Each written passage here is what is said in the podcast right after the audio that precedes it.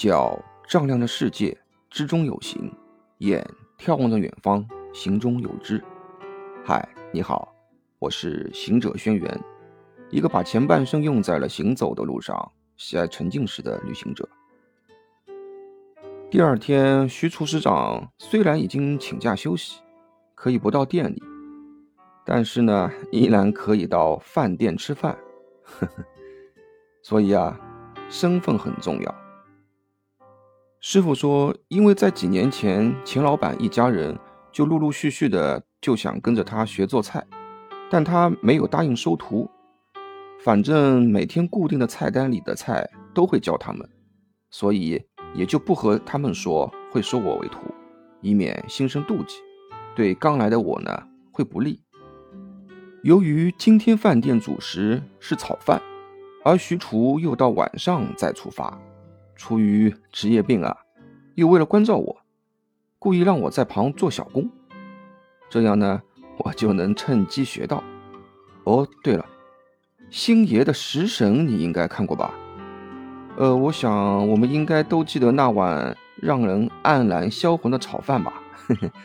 不过呢，在现实社会当中啊，扬州炒饭是很早就冲出国门的。扬州炒饭的饭呢，一定要用隔夜饭啊！啊，其实其他炒饭也一样，也最好用隔夜饭。然后呢，各种的配菜呢要均匀，否则啊容易失去炒饭的意义。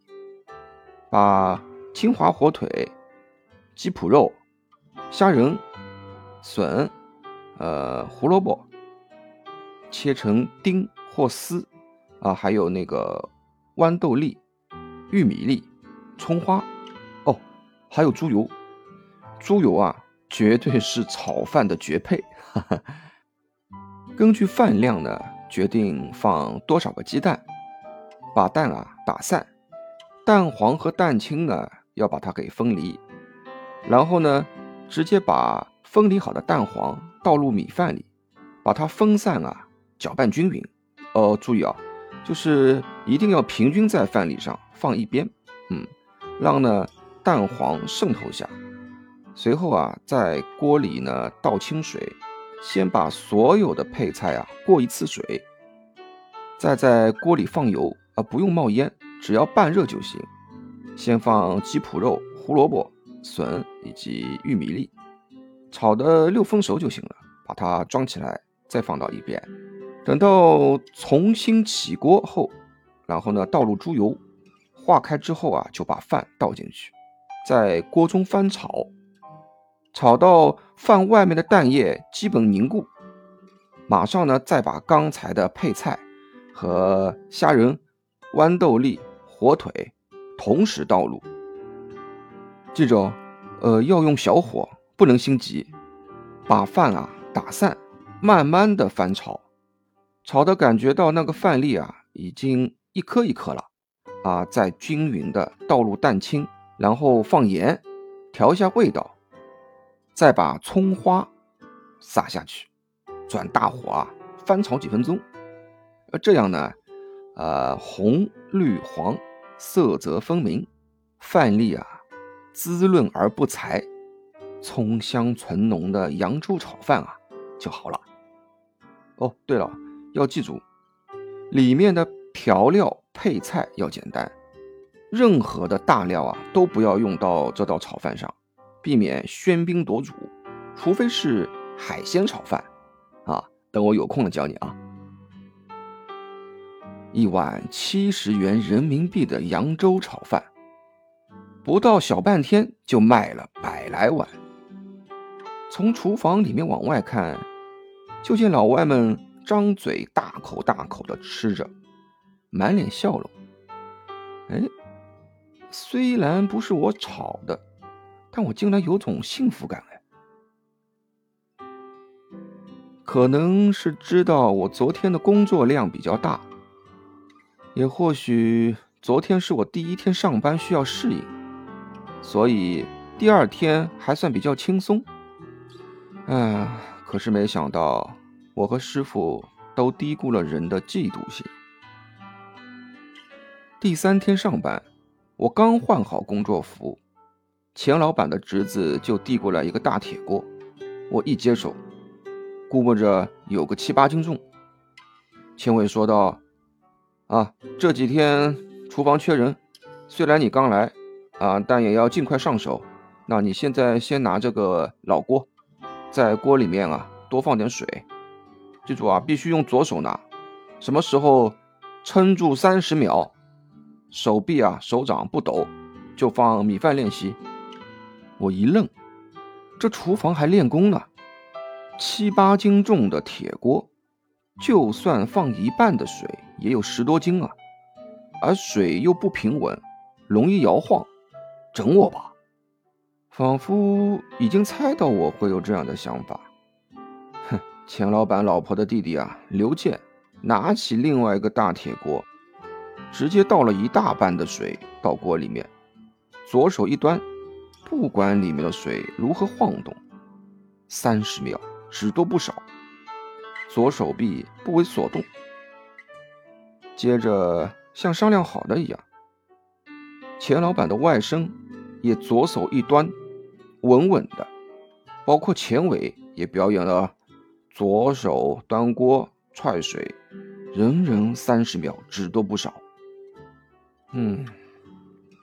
刘健笑得有点古怪的说着：“看到没，我们都会啊，没人整你，已经算是照顾你了。”我心里虽然觉得哪里不对，但也不知该怎么说，只得傻笑点头，默默站在旁边苦练铁锅装水。晚上下班啊，左手臂已经开始胀痛，手指僵硬。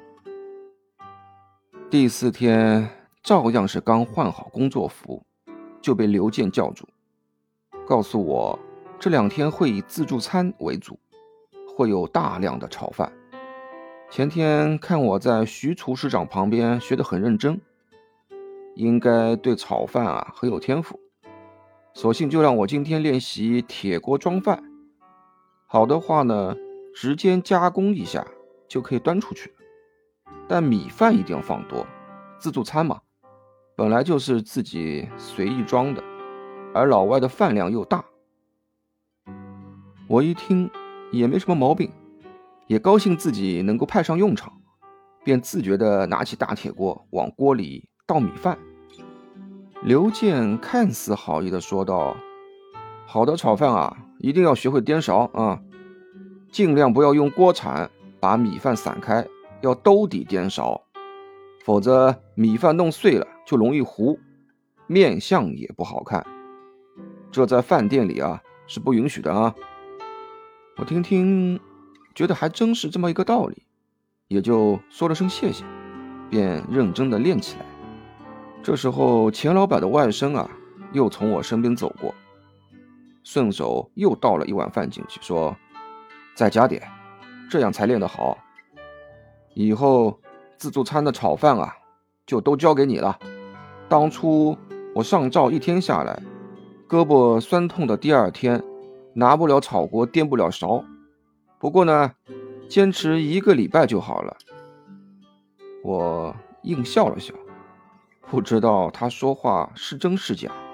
说真的，湿的米饭可比水重多了，又沉又软。量又那么多，哪有那么容易学会颠勺？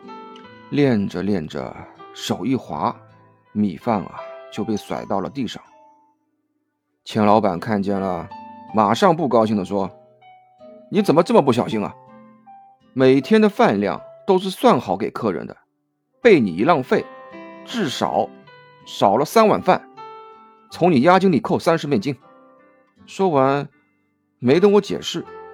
就转身走了，哼！钱在人家手里，我只能憋屈的忍着。第五天，我二话不说，拎起铁锅装了米饭，继续练。钱伟经过看了，就说：“蛮自觉的嘛，要不要再加点饭，练得快些？”我也没回答，也懒得回答。怕一说话漏气，更加没力气。顺手旁边又倒了些饭进去，但是终究高估了自己，整个左手臂已经无力了。快要下班的时候，咣当一声，铁锅带饭全部倒翻在地，而铁锅可能老化，边上被摔出个缺口。这下，连钱老板的老婆也跑了进来，急吼吼地说：“你怎么回事啊？我们家铁锅都是从中国带回来的，又贵又费时间，锅和饭一共扣你一百美金。”我没有争辩，有理有据。唉，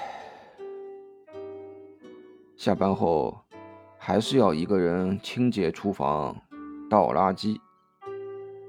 两个大垃圾袋呢，因为左手使不上力，只能用右手拎，来回多跑了两次。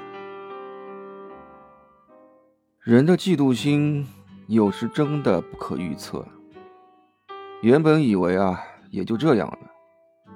没想到，我即将面临的是早已计划好的冷漠、排斥和敌视。好了，马上要到我人生第一次真正无助的时候了。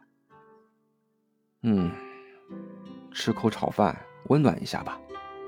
我们下次聊喽。